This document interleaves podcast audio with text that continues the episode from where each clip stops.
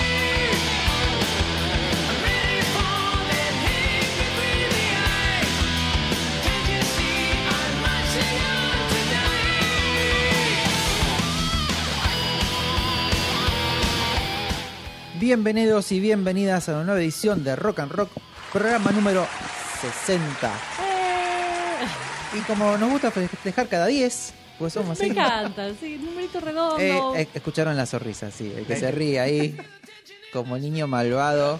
Le sale del alma, de las entrañas mismas. El hombre tácito. La idea Hoy festejar. el querido Beto Villa, bienvenido. Muy buenas tardes. Acá sí puedo decir tardes porque sé que estamos de Sí, o buenos días o noche, cuando la gente también escuche después. Es verdad, es verdad. Lo importante es que saluda, vos nos pueden escuchar cuando quieran. Totalmente. También estuvo esta voz divina de la querida Nancy Jaime. Con el loquete que todavía. Todavía perdura. Todavía perdura. Buen producto no utilizado, ¿Viste? ¿eh? ¿Viste? Después les voy a pasar el contacto de mi peluquera, que es un amor. Muy bien, muy bien. Pasar el datito después. Eh, eh, escúchame. Ojota. Canje, ¿eh? Oh. Mirá, mirá que le hace los dreadlocks a Boom Boom Kid. Ojota. Oh, Jaime, me eh, gustó eh, eso. Vamos a charlar entonces. ¿Está comprobado igual eso? Está comprobadísimo. Ah, listo, está bien, menos mal. Sí, no, no, no son muy choris entre ellos, son ah, como se la bancan bastante. Ah, bueno, menos mal. Vamos a dar un saludo también al querido Diego González que está operando. La querida Vicky que está apostada ahí, la fan número Trabajando como loca mientras nos escucha. Hoy tiene cara de psicótica, hoy tiene cara como estoy viendo, juntando información, estoy preparando todo. ¿Hoy solo? No. Ay, qué malo que. No, cuando dijiste está postada pensé que dijiste está postrada. Dije, ¿qué no, no, ve, todo filtro, recién empezamos, por favor, te pido. Claro, eh, por favor, por favor. Bueno, está bien, perdón. ¿Quién les habla aquí? Brian Oz. Y les mandamos un saludo y un cariño al que está de vacaciones, no tenemos vacaciones todavía. Sí, todavía está colgado de la palmera. Todavía, todavía está pensando, lo que dijimos, está en el rincón pensando todo, así que bueno, vamos a mandar un abrazo a Manuel Ceronero y también a nuestra querida repetidora. Abrazo y cariño a toda la gente de Santa Fe, a Radio Ausonia. Así, un besote. Así, besote así con, ruido. Esos besos te daban las tías, ¿viste? Decías, ya está, salí, salí. Basta. Ese era con baba. Ah, no, Beto. Hay que Señal que ha descansado. cuando descansa creo que es más peligroso que cuando te ha pasado. Es peor, hay que traerlo cuando no sabe lo que está haciendo. Sí, totalmente. Bueno, programa número 60, vamos a cumple justamente 30 añitos, un disco nacional que, bueno...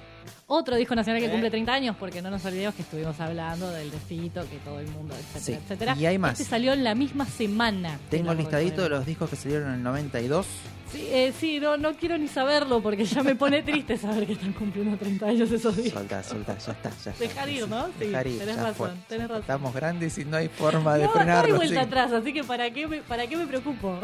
Siempre para adelante. No, igual te das cuenta cuando te dicen señor y ya decís, ah, ah claro, pucha. Yo Sí, como o el usted, viste, que decís, ay, no hacía falta tan tan tan duro el usted. Porque hay un usted y un usted, ¿no? la verdad hay uno y que duele más. Hay uno que te está marcando una distancia que decís, ah, me puedes tutear, pero no lo estás haciendo por. Ok, ok. Bien, vamos a hablar justamente en el programa del día de hoy de el gran disco y ya acá saben mi- mi- mis, compañeros que no, no es banda de mi devoción, pero sí este disco. En un momento lo he contado, era, éramos de veranear con mis amigos allá con nuestros, éramos unos jóvenes y era el CD para comer. Está muy bien. Entonces todos Eh, los días Acompaña muy bien una- un, un eh, almuercito. después les voy a contar por qué Acompaña sucedía esto. muchas cosas. Sí, sí, sí, puede acompañar lo que quiera. Entonces el disco que vamos a hablar en el día de hoy va a ser de El León Sí, de, de los los fabulosos. fabulosos Cadillacs. Exactamente, el disco que sería por el 92. Un disco súper emblemático, súper importante para sus carreras. Sí, totalmente. Y ya después vamos a contarles un poquito todo lo que hay detrás de este trabajo, cómo lograron hacerlo, creo que fue clave, ¿no? Este movimiento. Y ya venían con varios discos, entonces fue un momento... Es el sexto disco de la banda. Y creo que fue el punto de maduración exacto para decir, ok, Es por acá. nosotros- Esto va a hacer que no, nos recuerden como los fabulosos Cadillacs y a partir de ahí que, a ver, si bien ya tenían ellos un sello de una forma de, de- muy propia, Acá es como que la terminan de afianzar y, y los consagra también como grandes músicos, porque también lo que les venía pasando era que como que no se los tomaba muy en serio. Pero bueno, ya les vamos a contar. Entonces vamos a empezar un poquito con las noticias, ¿les parece? Me parece bien. Don't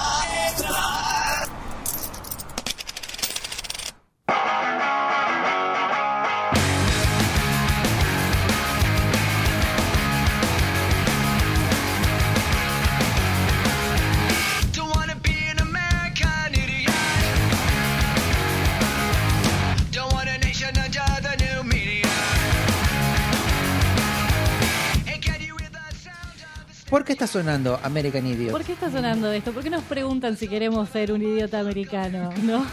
¿Por qué será? ¿Por qué será? Bueno, porque Billy Joe, el líder de la banda Green Day, justamente hizo unas declaraciones importantes al respecto de renunciar a la ciudadanía de Estados Unidos luego de la derogación de Roe vs. Wade, eh, algo de lo que ya estuvimos hablando también la semana pasada, Exacto. que tiene que ver con esto de aquel fallo que permitía acceder en todos los estados de Estados Unidos a eh, el aborto, ¿no?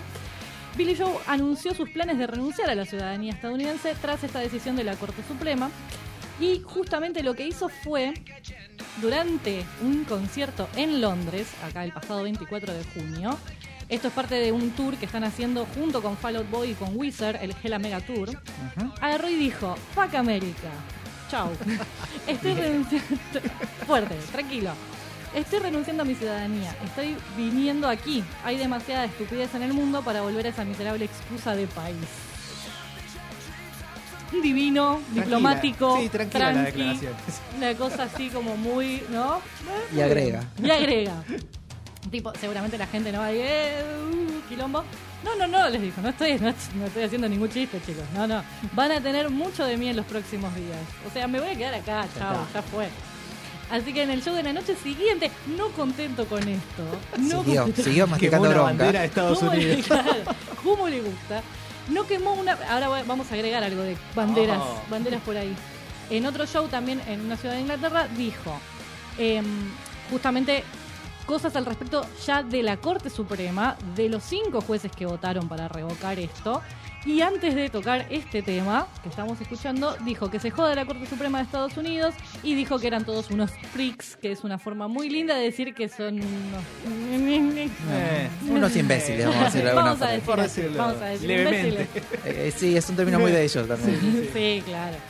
Eh, pero bueno, justamente ellos no es la primera vez que tienen declaraciones por el estilo. Justamente American Idiot es un disco muy político, habla de un montón de cosas, no es el único tampoco.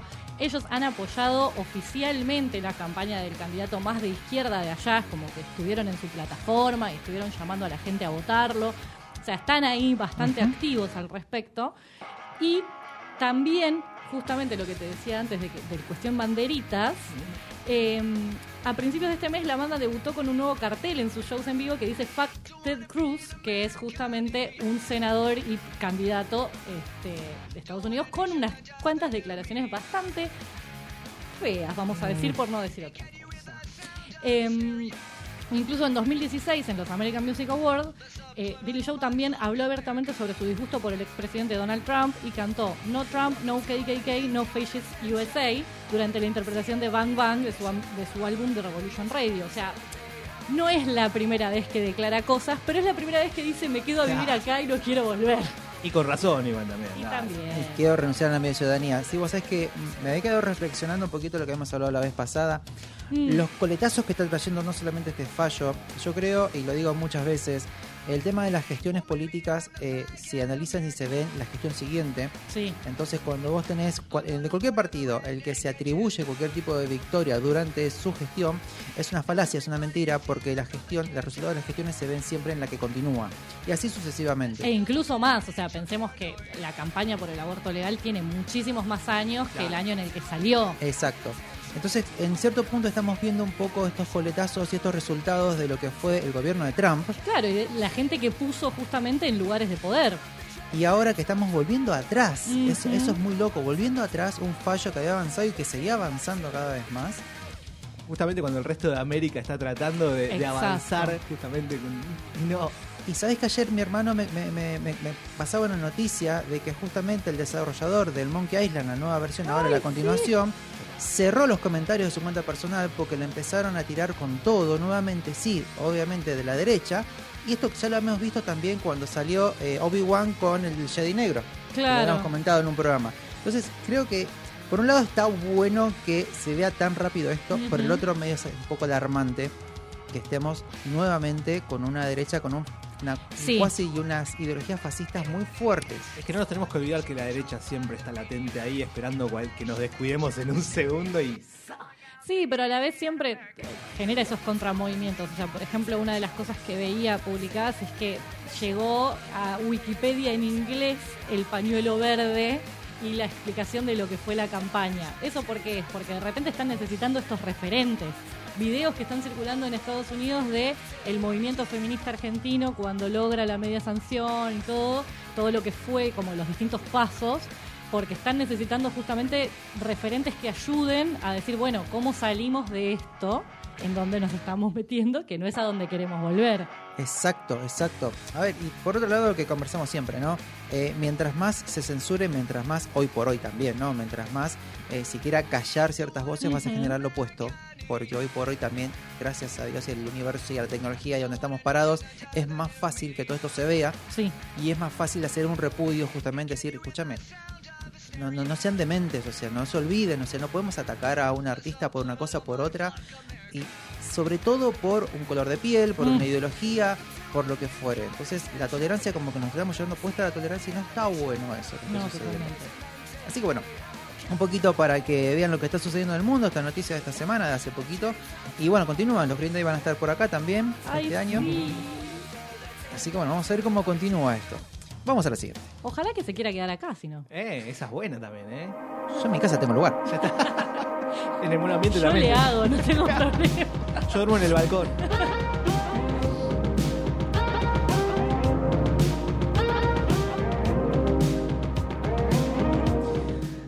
Los que hayan visto Stranger Things, Yo no llegué, chicos. ah, no la, no última temporada, reconocen al dedal este tema. Esta canción pertenece a Kate Bush, ¿sí? Porque en un momento, cuando había hecho mi otro cojito ahí en la columna que contaba sobre un, un- un récord que había ganado esta chica con esta Ajá. canción, rompió dos récords más. Se entró en el Guinness con- en tres categorías. Por la misma canción en tres categorías. En tres categorías. Estamos a- hablando de la canción que se llama Running Up That Hill, Ujú. The Deal with God. que es una canción muy particular justamente de la serie, esto para no spoilear, pero hay una de las protagonistas que eh, la utiliza, sería como un tótem, vamos a decir, o una forma de Sí. seguridad, ¿no? Entonces todo el tiempo está esta canción dando vuelta en la serie. Me encanta que quieras no spoilear cuando yo ya sé todo lo que- todo eso porque meme por todos lados al respecto de qué canción Pero sería, etcétera, etcétera. Pero me encanta, me encanta que él sea tan respetuoso. Y para invitar que lo vayan a ver, si no, recortan, hablan con titulares y es aburrido así, o sea, vayan a ver la serie. Vayan, vayan, es verdad. Bueno, esta canción se estrenó en el 85, formaba parte del quinto álbum, Hounds of Love. En su momento había llegado al puesto número 3. Ah. Tranqui, no había subido mucho, pero estuvo bien y fue bastante característica. Pero ahí se quedó. Hoy, al día de, o sea, en esta semana, rompió tres récords. El primero, el mayor tiempo transcurrido en lograr un número uno luego de 44 años de su salida. Wow. Es el primer single en lograrlo después de eh, Wuthering Heights del 78, que era otra canción, era otro single. Después, el segundo es ah, buenísimo. Me pone. me- me- no, me- no sé si me gusta la elección de las palabras, pero dale. Si querés más grande, vamos a decir, Sí. la artista femenina más grande en vez de más vieja, vamos a ponerla. Engrandece. No, es que la Con palabra, más la años, palabra, la vi- palabra vieja es un poco fuerte. Sí, como que le duele, Nancy. Entonces, No vamos a me decirlo. gusta. Entonces va a ser la, la artista femenina más grande en alcanzar un número uno. Y el tercero es la canción que tardó más tiempo en llegar al número uno. Claro. Porque el Reino Unido- un montón de tiempo. Pero llegó. Tardó Sí. 36 años y justamente la canción que había... Y estos son unos días, poner, estoy diciendo eh, 36 años y 12 semanas. Y esta canción está dos, eh, tre- eh, 36 años y decirte 45 semanas, ahí nomás, que es, Ah, le claro. ganó una canción Last Christmas de Wham, que hemos hablado de Justo hace que poquito. habíamos hablado de Guam hace poquito. Muy bien. Bueno, después Cher dijo lo suyo. Ah, mira. Cher dijo, eh, ella, justamente Cher había ganado un récord parecido con la, su canción Believe, y le escribió por Twitter diciendo que los récords están diseñados para ser superados. Una grande. Una grande. porque continúa. le, le va a asesinar. Y pone como un bravo Kate, dice, los récords están destinados para ser rotos. Recuerda el pasado cuando las mujeres tenían fechas de venta estipulada, Mm. ¿sí? el término es short eh, sales by dates, es decir, un tiempo en el cual lo que sacaban, si no se vendía, no servía. ¿sí? Estábamos en ese momento de la música. Ay. Dice, tuvimos que luchar para abrirnos camino a través de la cortina de testosterona y lo hicimos para que las chicas que vivieron después pudieran cantar todo el tiempo que quisieran. La amo. Igual, menos mal, yo pensé que le iba a justiciar. No, Estaba esperando no, no, eso. no. Pero porque vos pensás mal de todo el mundo todo el tiempo. No, está mal lo que estás Bueno, está diciendo. bien, está Cierra bien. con un mega respeto, porque dice mega la palabra, La mega amo. respeto, Cher. Muy bien, mirá qué lindo eso. Qué loco pensar en esto, ¿no? De mm, el tratamiento desleal justamente y sexista de la industria, en este caso, a través de- del tiempo de venta para las cosas, ¿no? Y que es algo que se reclama mucho en, en varios círculos feministas al respecto de esa necesidad de que la mujer que la pega tiene que ser fantástica, fascinante, número uno, o sea, ¿y qué? ¿Que todos los artistas hombres son fantásticos, fascinantes, número uno? No, se les permite mucho más, se les permite un rango, podés tener un disco malo. Ahora una chica no, porque ya no vende, porque entonces hay que sacarla, esta piba no sirve. Gracias por todo, que venga el que sigue. Claro, y gracias a gente que se rompe el alma, como, como Cher, por ejemplo, y que logra después también esto, romper el mito de la, el- la el el- la competitividad o la competencia entre mujeres así medio desleal y todo eso, eh, de que si vos te va bien, yo te odio porque me estás sacando mi lugar, sino de no, al contrario, somos punta de lanza para que después todas las demás. Exacto, son necesarias también para justamente abrir el juego. Y porque tienen, yo siempre digo, o sea, es- siempre he, he discutido ¿no? esta cuestión de, eh, para mí es la equidad, no la igualdad. Somos, somos distintos y está buenísimo que seamos distintos porque lo más, lo mejor que nos puede pasar es que seamos diferentes. Totalmente. Porque nos alimentamos muchísimo y sí hay que luchar justamente por los mismos derechos. Eso sí, Exacto. no tiene que ser una cuestión de género, los mismos derechos tienen que ser exactamente iguales. Entonces yo creo que está bueno cuando suceden estas cosas porque fíjate, un artista de, estamos hablando del 80, 85, después de una canción de una serie masiva, Ujú. que va más allá que después si nos gusta o no nos gusta la serie o lo que fuere, No, pero de repente la, reflota algo. el alcance y le da, y a ver, la trae de vuelta a escena. Exactamente. Y nos permite hablar de estas cosas, justamente, por qué pasó, pasa esto. Y Jer puede agarrar y decir, mirá, nos pasa también porque si no vendíamos en tanto tiempo, no- ya no nos vendían más. Ya no sabríamos más. Claro. El término sería más así porque la industria musical es así. Es eso, sí. Es así. Bien, vamos a la última entonces. Tengo una buena canción para cantar, a ver.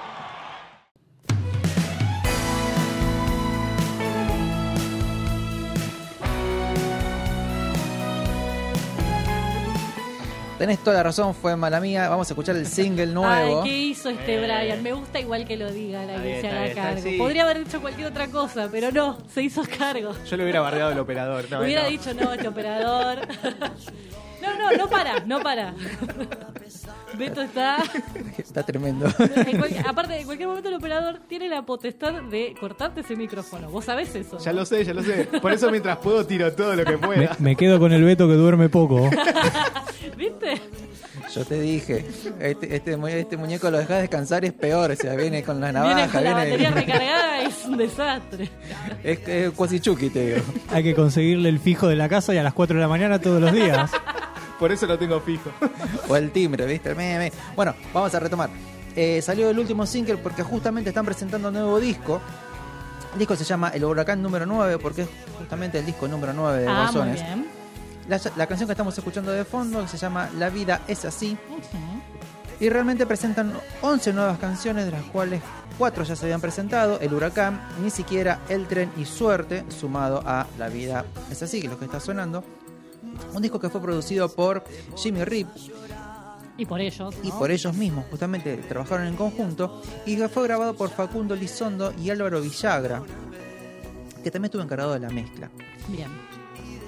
Cosa que cuando encontré dije, bueno, a ver, escuchar un poquito, digo, hacía falta un poquito de este sonido de rock nacional.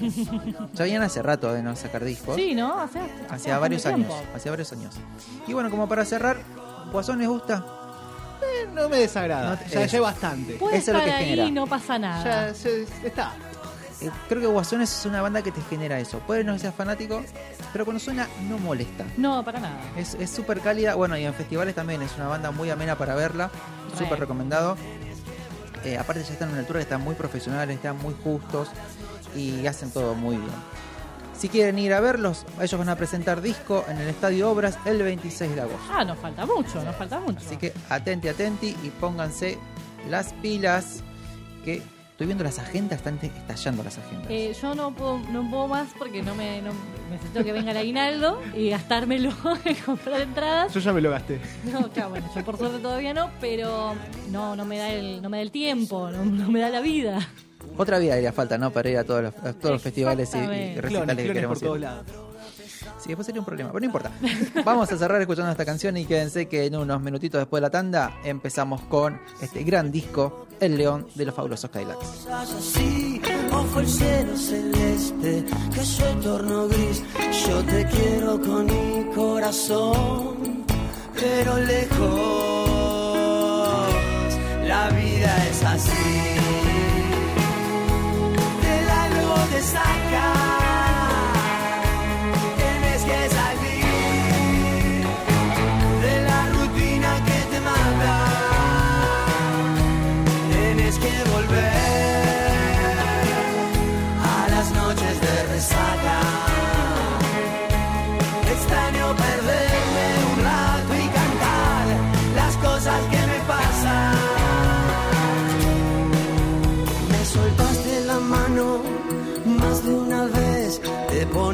llorar, te ensegueces, deberías poder escucharme solo una vez. Y decís por ahí que el culpable fui yo, que además nunca estuve, que soy lo peor, pero sé que también me querés muy, muy lejos.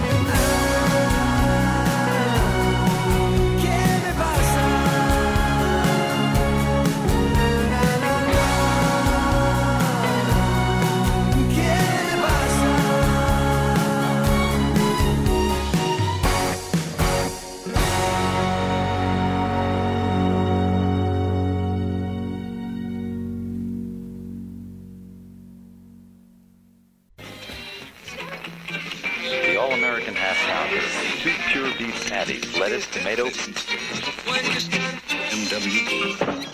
This is rock and roll radio. Come on, let's rock and roll with the Ramones.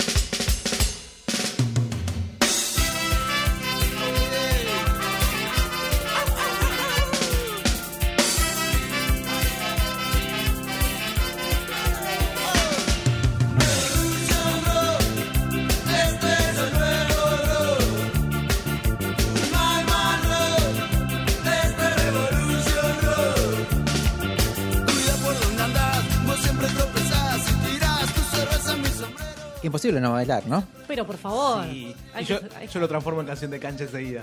Es que es es recanchable esto igual. total. Claramente. Lo que tenían toda, esta época de los Cadillacs es que todo lo podía llevar a la cancha. Bueno, estábamos escuchando justamente un cover de ellos que realizaron de la canción que escuchamos en, En el programa pasado. para que vean que hay una continuidad de todo, que es justamente Revolution Rock, canción de los Clash. Exactamente. Y que ellos hicieron para el disco, para su tercer disco, El Ritmo Mundial, del 88. Exactamente, sí señorita. Eh, que es, es el disco de los Cadillacs que tiene una mayor variedad musical. Sí. Ellos nacieron allá por el 84, formada ahí por con, entre Vicentico y Flavio Cianciarulo. Me encanta el apellido Cianciarulo. Pero es, es Flavio, ya está. No hace falta decir Cianciarulo todas las veces. Pero el Cianciarulo, es él es secundaria. igual. Decime vos. Cianciarulo, siéntese. Basta. Cianciarulo. Pero ya sería ciencia directamente. pues ya- No, la profesora No, le va a decir el- Cianciarulo. como Sí, docente pero es- acompaña ciencia. Sí. Bueno, sí, capaz. Capaz. Otra vez. Cianciarulo no trajo las cosas. Abrazo de querido Flavio. A ver usted que sabe tanto. Esa me la decían a mí. el señor Flavio, gran músico. Bueno, entre Sí. ellos, junto a Mario es- es- eh, Zipperman, empezaron a armar lo que fue esta banda, una banda que llegó a tener ocho integrantes en su momento, unas justamente estas mega Una de bandas, esas ¿no? mega bandas, sí. Con total. muchísimos músicos eh, y, y puestas en, en escenario, que después podemos ver que hicieron también eh, los Pericos, los Kylax, los Cafres por otro lado. Eh, hoy, si quieren, eh, bandas más bailables, Dancing Mood. Sí, en la que claro. va- Que incluso ya están encarando más la apuesta de una orquesta. ¿No? Como más de como una orquesta típica o una orquesta salsera o no como más que van cambiando los vientos, van cambiando las percusiones. La verdad que se genera algo súper lindo porque es súper.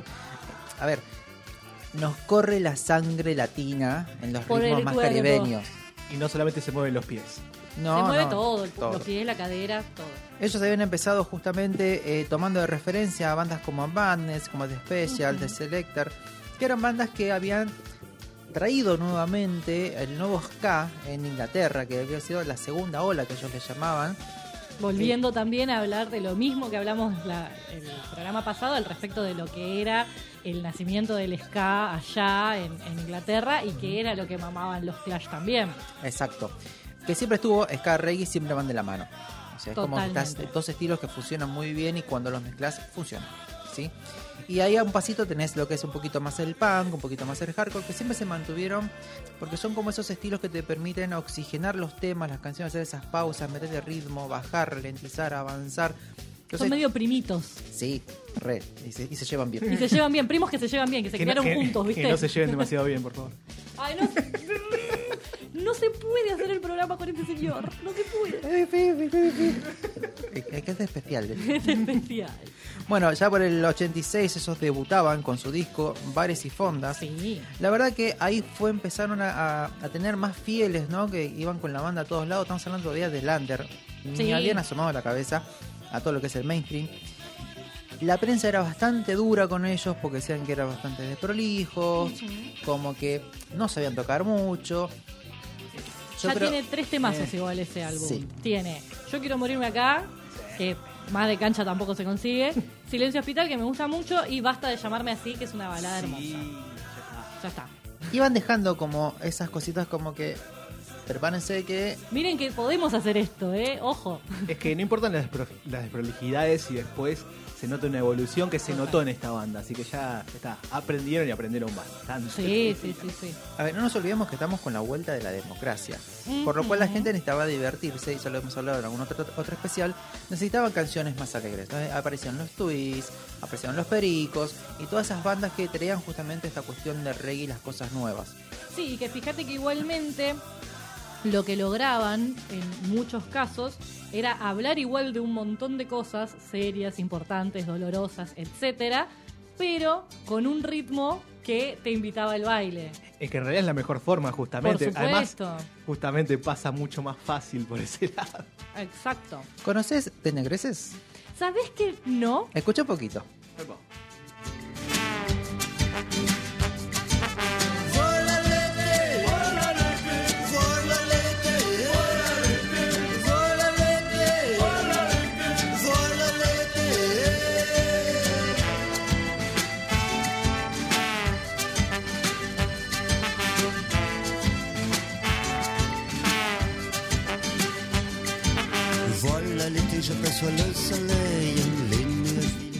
Sí, Qué francés. belleza, ¿Viste? sí. Yo sí dije, este- Qué es- belleza. esta banda le va a encantar a Nancy. Bueno, escuchamos un poquito y se nos vinieron 25 bandas. Sí, sí, totalmente. Cuando Eso. ellos la citan en, en el material que estuvimos viendo eh, para preparar el, el programa, cuando Vicentico dice que era una de las bandas que más los influyó, Les Negres Verts, dije, "Mm, me parece que esto puede estar interesante. Estuve escuchando eh, varios discos de esta banda y la verdad que es, está buenísima. De acá estamos a, a un pasito, o sea, en de enfrente tenés mano negra. Sí, totalmente. O sea, están ahí, claramente. También esta banda lo que tenía es esta cuestión de ir mezclando otros estilos. Tiene un disco que es muy salsero, tiene otro disco que es muy eh, llevado a la que es la música eh, de España Ah, mira, qué interesante. y siempre con este ritmo, ¿no? Tiene esta cuestión así bailable, cantable, qué sé yo, qué sé cuánto. De verdad, una banda muy alegre y uno dice, claro, Esto es lo que estaban escuchando estos pibes. esto es lo que estuvieron mamando estos muchachos y que les abrió la cabeza porque si algo que les, les cambió mucho, creo que el gran acierto de los Cadillacs fue el hecho de decir, seamos una banda multirritmo, Ujú. seamos una banda que tengamos muchos géneros, muchos estilos y mezclémoslos porque no hay nada como, como, como lo que vamos a hacer, Claro. que de hecho no había nada. Totalmente. Sabes que Rothman, por ejemplo, en un momento dice, acá era muy difícil explicarle a la gente que a vos te podía gustar el hardcore, The Who, Rubén Blades y la Sonora Matancera. Era como todo, todo eso me puede gustar a mí, todo, todo eso junto. Decía, como al argentino muy River Boca, no, no, lo, no lo entendía, no le resultaba clara esa relación. Y que todavía lo somos, nos cuesta un montón. sí. O sea, hoy nos cuesta un montón eh, entender que puede haber un tercero o un cuarto. Claro. Perdón, como amo a Rubén Blades. Así. ¿Qué decir? Es imposible. Uno de los reyes del ritmo. Total. Para el 87 sacaban su éxito Yo te avisé. Y vos no me escuchás. Y bueno, me escuché. donde agregaron justamente mucho reggae, empezaron a meter dub ahí. Y acá es en el momento en los que ellos realmente logran el éxito, pero yo creo que lo que pasó acá es que se subieron en esta ola que estaban generando los pericos por un lado, que era cachengue, fiesta, y lo que tenía esa música que en cierto punto era pasó a ser muy popular y de poca calidad. Por eso terminó, donde terminó, obviamente, las cosas que yo odio, los casamientos, El carnaval carioca, ¿verdad? Son todas canciones que fueron a parar ahí. A ver, nadie quita que esto. Pero fue como una moda. Porque Sí, ellos sí, empezaron sí. a tener muchísimas fechas y empezó a mermar. Es un poco lo, lo mismo que decías antes. Hay como una necesidad tal vez de un determinado tipo de consumos que tiene que ver con vamos a la alegría, vamos a, vamos a esto, vamos a lo movido. Y después termina decantando en aquello que tenga un poco más de contenido y que tenga una búsqueda un poquito más profunda y aquello que se queda ahí también. Sí. Eh, como les decía, ojo, a partir de acá pueden ir a Chile, pueden ir a Perú. Llegan a sus primeras obras. Lo cual estamos hablando de los 90, fines de 80, 90, llegar a obras era como. Pero un wow. montonazo. Estamos metiendo 5.000 personas en un lugar y wow, esto es. Lo lograste, era entre las bandas se decía, uy, llegaste. Está, llegaste a una hora, sí, total. Después de ahí te has dado un pasito de. Bueno, mira, esta es otra canción de, de Negresas. Escuchamos un poquito.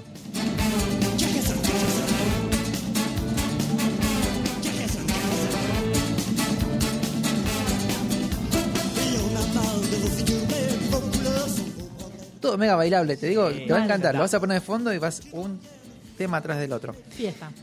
En el 88, ya después, empieza, sacan Ritmo Mundial, donde justamente suman el cover que escuchamos hace un ratito de The Clash, suman el gran tema Vasos Vacíos, Sí. que es una rareza de ese disco, porque uno, cuando haces un análisis musical, decís, es el tema que se destaca porque obviamente está la grandiosa Celia Cruz. Celia Cruz, azúcar. Y es un tema que lo puedes sacar tranquilamente y el hecho de decir, bueno, el resto, ¿sabes qué? Me quedo con este tema nada más. Sí, igual, eh, justo ese disco tiene también. Entiendo todo lo que decís, está bien, perfecto. Pero tiene número 2 en tu lista, que es uno de mis Sí. temas favoritos de ellos, para siempre, para, para toda la vida. Y me encanta, pero no. Pero viene por otro lado, justamente. No tiene todos los contenidos que sí tiene Vasos Vacíos, a nivel incluso de producción, justamente, de buscar una invitada como esa, de, darle tanto cuerpo a esa canción. Es quizás un poquito lo que les faltaba, es como que venían tanteando. Y por suerte, después, ellos en el 89 sale el satánico Dr. Cadillac, que no le va muy bien. No, en los ahí 90 empieza como. empiezan a caer, es como que se le empezó a agotar la, la creatividad. Volumen 5 sale en los 90. Y acá es muy importante tener en cuenta lo que pasaba con los 90, ¿no? En los 90 ya teníamos la convertibilidad, si a partir de ahí se podía ir afuera, podías viajar para grabar. No era tan caro pensar en eso. ese, ese falso 1-1, pero bueno, du- de los años que duró, muchas bandas pudieron ir a producir justamente al exterior. Claro. Y así es como ellos llegan y se animan y van a Los Ángeles, donde empiezan a producir y a trabajar en el León.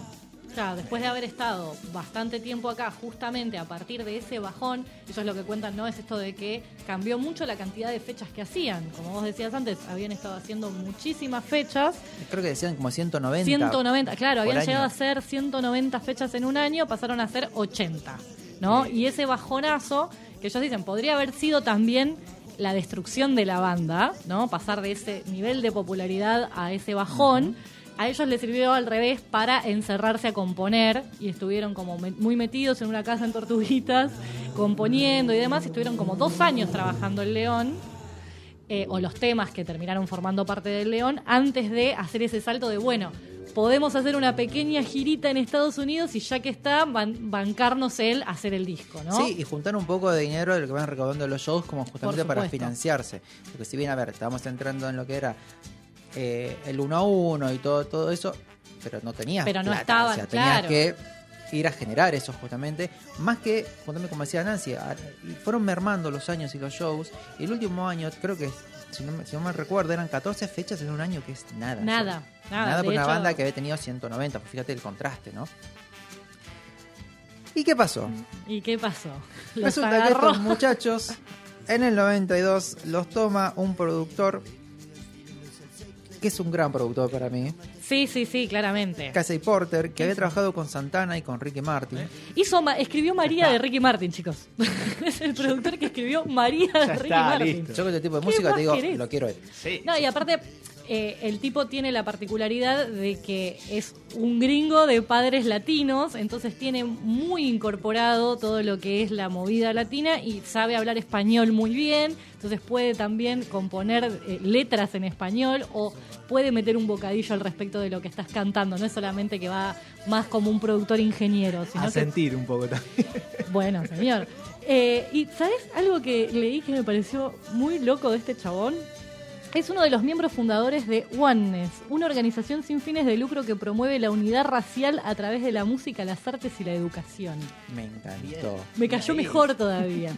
Me encantó. Bueno, ellos hablan muchas veces, me estoy anotando un poquito acá el contenido, pero ellos hablan muchas veces, Flavio en realidad lo dice, es esta cuestión de eh, haber viajado, eh, conocer la música de Latinoamérica, ir a buscarla de Centroamérica y haber grabado en Los Ángeles, más con este productor. Sí. Eh, él dice, está buenísimo haber tenido el contacto y traer este, es- y hacer este multirritmo con lo que es la música mestiza de música de negros. Total. Y decís, claro, claro, la revista va por ahí y eso fue lo que lograron este, este tremendo disco. Es que justo les abrió nuevos caminos, David. Es como. Ni más ni menos. Así que vamos a empezar con este gran tema, que si, empieza así, esa famosa patada al pecho. Exacto, o sea, eh, hay que elegir este tema como primer tema del disco. Pero esta patada al pecho te hace respirar. Olvídate, es una de las mejores cosas que te puede pasar. Vamos a escuchar Carnaval toda la vida.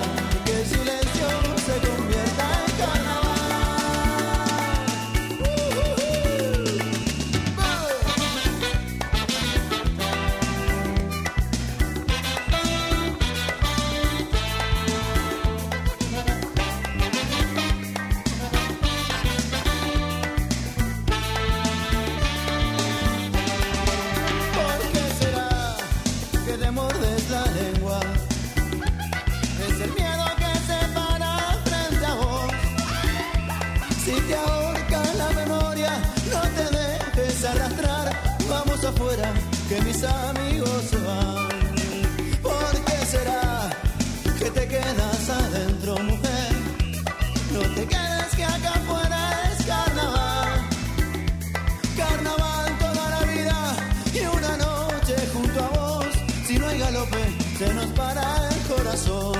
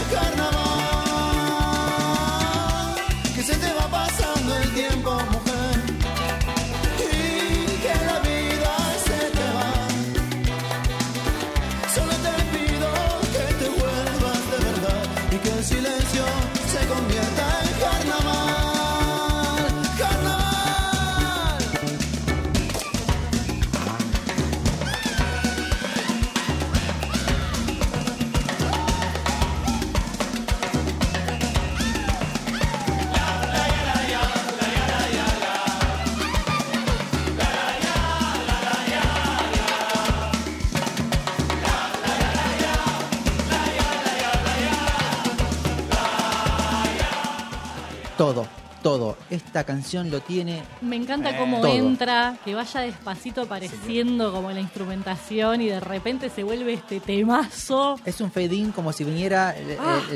la murga desde el fondo de la calle y la, se viene arrimando. Exactamente. Y después tiene muchos ajustes, tiene muchos detalles en la canción. Está bueno como como somos medios nerd nosotros la música, no, el hecho de decir, vos decís. Eh, poquito. Eh, Escúchenlo y presten atención a los instrumentos, cómo entran los vientos, cómo cambian. No es siempre el mismo saxofono, es, es sax- Saxofón. saxofón. Porque quise decir trombón también y mezclé. Todo, se te mezcló todo, todos los vientos todo, juntos. Tipo Les Luthier inventé un instrumento nuevo. El saxonófono. un saxofóno. Eh, está cada cosa en su lugar. Totalmente. Eh, el ritmo, ¿no? Y yo creo que la influencia de Rubén Blades fue fundamental acá. Desde ya. Y también de, de Paulina da Costa. Yo creo que son dos grandes músicos de invitados que tuvieron ellos. Y que creo que los oxigenó y les dio una nueva forma de hacer música. Y terminaron de engancharle la vuelta a lo que es el ritmo latino. Sí. De hecho, este disco es considerado uno de los primeros discos de lo que después llamaron El alternatino. el arte latino. Estamos hablando después que venían bandas como Café Tacuba, un montón de bandas que venían detrás. Y creo que es un disco que abre puertas también. Estamos hablando del 92. Al respecto de eso, justamente eh, Sergio Rothman dijo algo que me pareció súper interesante, que es, se gestó el alterlatino, este rock alterlatino, se gestó entre tres bandas. Nosotros, o sea, los fabulosos Cadillacs, Todos tus muertos y Mano Negra. Dice, un estilo musical que fue bastante bastardeado, pero que sigue siendo totalmente actual, porque todas las bandas hoy, hasta las de rock and roll, tienen algún bolerito. Antes era imposible. Y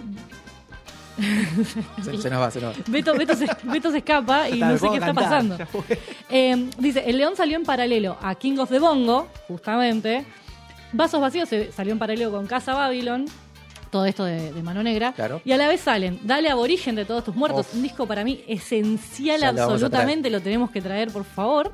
Y el disco negro de Nebul Gorriak. Y también el primero de Café, de Café Tacuba. Y el Gran Circo de Maldita Vecindad. O sea, todo eso estaba pasando al mismo tiempo. Sí, venían muchos países, veníamos de lo que es la salida justamente de la, de la dictadura. Entonces, tienen un porqué, ¿no? Muchas veces decimos, es muy importante el contexto sociocultural, qué es lo que está sucediendo, qué movimiento se está generando, qué es lo nuevo. Y también suceden que en los cambios de década tenemos unos reseteos interesantes en la música, con cosas que quedaron ya viejas, que empiezan a quedar, y se empiezan a abandonar y cosas que se empiezan a renovar. Sí, aparte ellos en un momento dicen, a nosotros también nos llegaron los 90, o sea, empezamos en los 80, éramos bandita de los 80 y de repente llegó los, llegaron los 90 y nos tuvimos que adaptar a eso, hay un cambio, ah, pasan cosas. Sí, bueno, justamente lo que estamos escuchando de fondo ahí, Manuel Santillán, es una canción compuesta justamente por Flavio. Y que muchas veces lo quisieron llevar no para otro lado. Dice, no, eh, eh, chicos, No, esto no, no, no, no. corta la bocha, esto es todo invención mía. Lo que yo quise hacer es eh, escribir una canción como Pedro Navaja. Mirá si no le gustaba a Rubén Blades. Y bueno, se, se, se ve, se siente así, se- es, es esta cuestión Tiene- rítmica de fondo. Tiene ese gustito, se nota. A mí lo que me encanta de este disco es la, la base rítmica. Sí, Eh, tiene, una- bueno, es lo que es los vientos, ¿no? Escucho los vientos y después cuando veo Dancing Mood, hoy más actual, me encantan porque es una banda que está sin letra, todo instrumental, estás todo el tiempo bailando, salvo cuando aparece la grandiosa claro, Mimi Maura. supuesto. Y estas, las dos horas del show, moviéndote. No te digo bailando, pero moviéndote. Pero no es podés imposible no moverte, moverte. claro. Te toca esa fibra de, de- de lo que es bien de tierra y, y te lleva, te lleva. Y justamente me parece interesante que en este tema hables de la cuestión rítmica porque eh, Flavio, por un lado, a, a nivel letra, estaba muy inspirado por Pedro Navaja y por la idea de poder contar una pequeña historia, ¿no? Seguir narrativamente a un personaje y contar toda una secuencia narrativa en, en este tema que dice, de alguna manera, es la semilla también de Matador, ¿no? Sí. Que vino después. Pero a lo que es en, en términos rítmicos, justamente mezclaba buscar la base bien reggae, de esta versión en particular, con como un bajo muy marcado, con la capacidad de Vicentico de darle una onda más salsera a la melodía de la voz, ¿no? Entonces como jugar un poco también con eso, cómo podían ir por dos lugares distintos. Y por eso es que también el disco después tiene otra versión del mismo tema, que es la versión salsa. Sí. O sea que algo que me pareció súper interesante es que ellos mismos dicen, nunca fuimos una banda de zapar. Exacto. Y decís, wow, la dinámica que ellos tenían era distinta.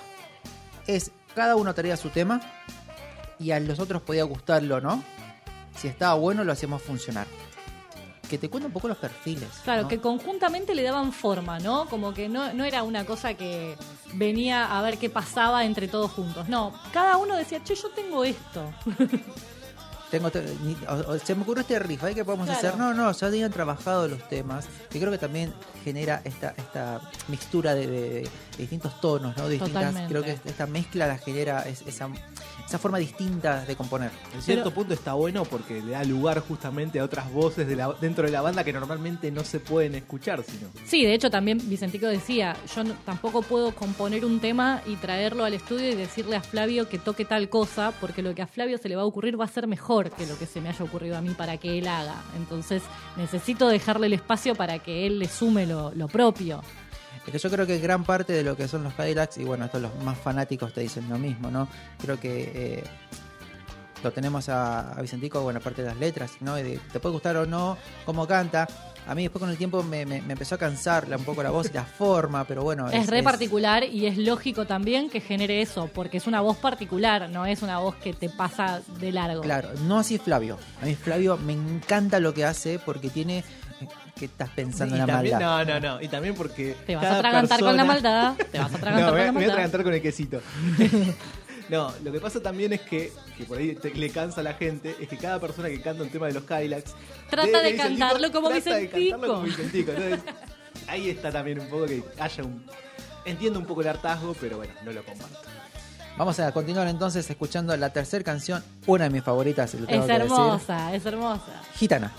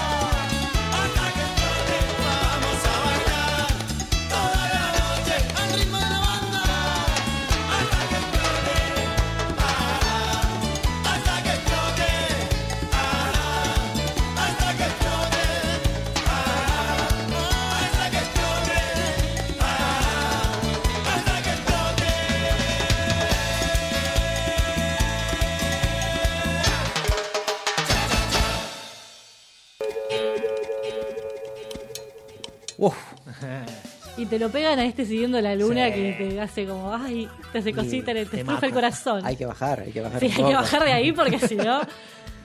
Bueno, Gitana, cosas, como comentabas Nancy, eh, fuera del aire, cuando Sí. sonaba el tema.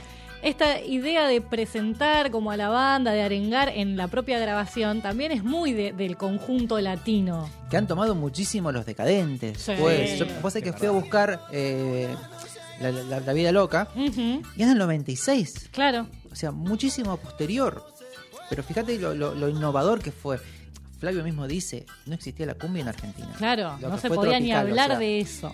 eh, la cumbia tuvo muchos subgéneros, pero lo que primero pegó acá fue justamente la cumbia tropical, que era más bailable, venía más por este lado, ¿no?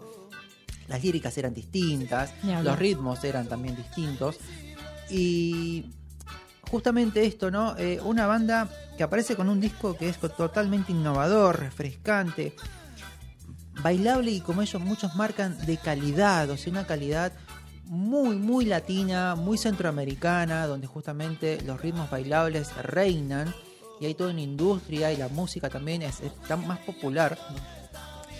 Y tiene estas cuestiones de músicos, eh, por ejemplo, el, el acordeón, cuando Bueno, escucho el acordeón, es una Justamente, claro, y en este caso eh, es otra de las participaciones, ¿no? Así como vos nombrabas a Paulinho da Costa, que es uno de los percusionistas que está, por ejemplo, en Carnaval toda la vida, junto con Luis Conti, que es otro percusionista que está ahí, dentro de Gitana y también en, Gallo Rojo, es un tema que va a sonar ahora en un ratito, el acordeón está grabado por el Flaco Jiménez, que es como el máximo exponente de lo que es la música Tex-Mex, justamente. Es un tejano de pura cepa, acordeonista y representativo de esa música norteña mexicana y de Texas, justamente, ¿no? Y que decían que cuando fueron ahí a grabarlo, porque para grabarlo a él fueron hasta Texas, no se quedaron en el estudio de Los Ángeles en el que estaban trabajando, tenían como mucho miedo de, de decirle que Gallo Rojo, que era este tema para el que iban a grabar también acordeón, tenía que ver con el Che, porque es como justo un tejano, no sé con Nos qué me va a tiros, salir, me saca los tiros de acá, claro. Saca la colección de armas, sí. Pero justamente eh, también, ¿no? Este, es- esto que hablamos, de poder acercarse a, a Casey Porter, a alguien como, como él que tiene el acceso del norteamericano y la cultura del latino en algún punto, les permitió también acceder a estas participaciones que fueron re interesantes y que le sumaron un montón. Sí. Y bueno, justamente va haciendo un disco que es completamente. eh, va por lo rítmico. Yo ya creo que a este tema ya te acomodaste tu mente. Dijo: Acá van a suceder cosas rítmicas de muy variadas. Por ejemplo, esto que suena de fondo es un reggae. Totalmente. ¿sí? Con mucha presencia de un bajo, que por lo general a veces no, es tan, no tiene tanta presencia un bajo. En lo que son reggae, predominan lo que son las guitarras, predominan lo que son los teclados. No tanto un bajo. Y acá. el La línea de bajo es- Y funciona. Pega unos dibujos que decís, sí, Flavio, sí. Muy Haceme bien. Bueno, porque Flavio es muy buen bajista desde Sí. ya. Pero, ¿sabes qué? Este, es, eh, este tema lo compone Sergio Rothman. Sí, es no, Rothman. no es de, ni de Vicentico ni de Flavio, que son los que más temas tienen, digamos. Y escúchate esto, porque me parece muy interesante. Él dice, es verdad esto de que del sufrimiento sale el arte, porque para componer este tema, o componiendo este tema, fue viviendo en la casa de Fidel Nadal, de Todos Tus Muertos, tratando de no escuchar la música que estaba escuchando Fidel a un volumen inhumano, tipo poniendo un colchón contra la puerta para que le frene un poco todo lo que pasaba, y así compuso este tema. Eh, entonces decía, es verdad, el arte sale del sufrimiento y a veces del sufrimiento físico, decía él, de estar ahí tratando de dormir.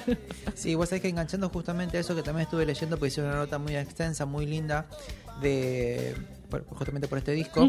Y él cuenta que lo que está pasando hoy por hoy con el tema de la música es que hay cosas nuevas que no están saliendo con la calidad que salían antes, porque el que el músico, y yo creo que esto lo extiendo a la sociedad, tengamos todo de una forma tan fácil, es muy difícil que luches por algo que no alcances, o que te cueste, o que esté completo. Entonces, creo que lo charlamos muchas veces, esta cuestión de quizás esta falta de decir, che, vayamos en contra, estamos yendo por un lado, tenemos que ver un parque, te digamos, che, no, no sé si está bueno que vayamos para ese lado. Eh, entonces, creo que en cierto punto lo, lo que apunta él es, es esto, ¿no? El hecho de decir, La falta de la voz de la rebeldía en algún punto también, ¿no? El- Como el, el producto, el, el- la quiero pegar en este lugar y es medio como producirse todo el tiempo. exacto, y tengo todo con en el- contra. con el quiebre surgieron nuevos géneros y por ahí eso es lo que no está pasando, o no está pasando tanto entonces. En realidad son momentos. Sí. Eh, pues Si no tiene que ser una lectura eh, más, entre comillas, sabia de los movimientos culturales, son momentos. Hay que, hay que, son momentos que hay que transitar, que hay que vivir y después vamos a ver qué es lo que viene después, porque es muy probable que esta rebeldía vuelva a surgir de otra manera después más adelante. Entonces eh, hay que ir analizando y viendo, entender que las décadas se comportan de esa manera.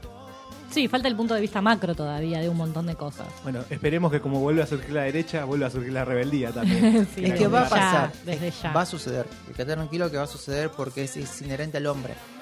Entonces, no te preocupes, Fede. Beto está muy preocupado. Yo me preocupo.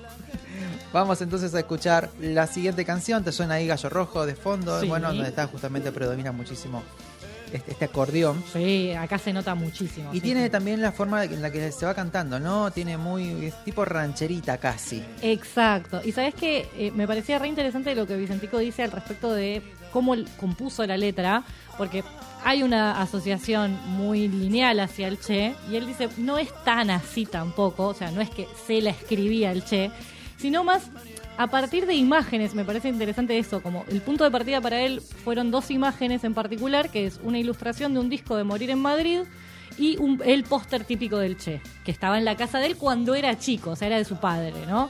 Y dice, es más una idea interna de cosas que a mí me encendían. La figura del gallo rojo tiene que ver con mi infancia y con una idea que yo tenía de lo que es ser un héroe.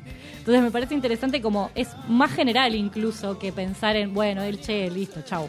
Es que también cuando leía justamente esta información, digo, es, esa fucking necesidad de explicarlo todo y decir, ah, esto, Esto habla es de tal esto, cosa. Bueno, me lo sumo porque yo también lucho por esto. O sea, démosle un poquito de espacio a la poética, a, a- a- a que no tenga tanto límite, que sea un poquito más abierto. Es que, que haya un origen o que algo te origine cosas no significa que todo sea eso. Justamente es lo que te surge, lo que te genera, hacia dónde vas, ya sos vos y la energía creativa hacia dónde te lleva. Totalmente. Y que estás creando algo nuevo, entonces va un poco por ahí.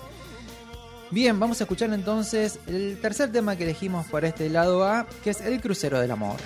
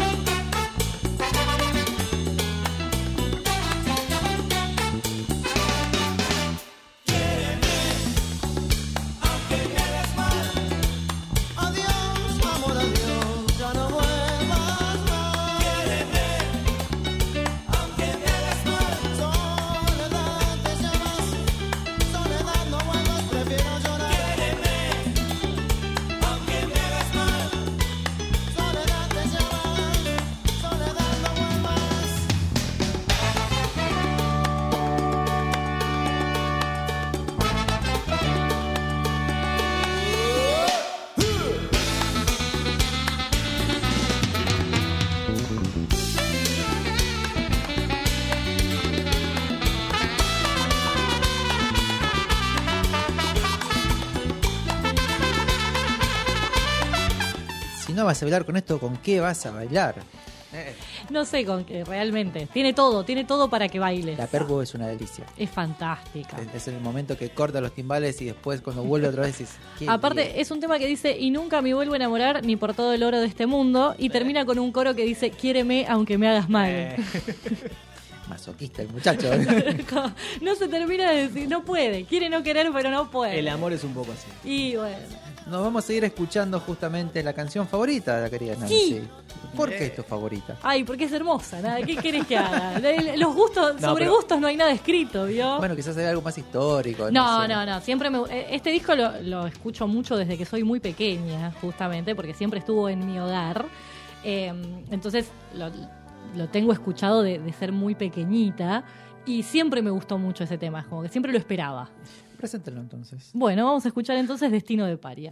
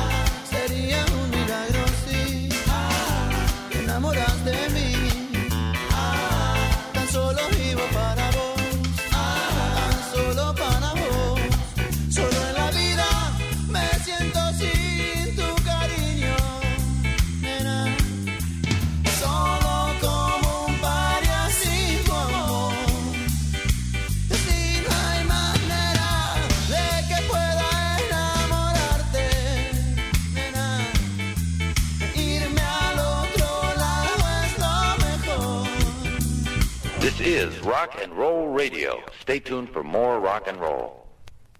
What, you want to get rid of me? Why? Because I'm old? You hate teachers? Is that what you're about? No. Okay, well, teachers like to play too. And not only am I going to play, I'm El Capitano!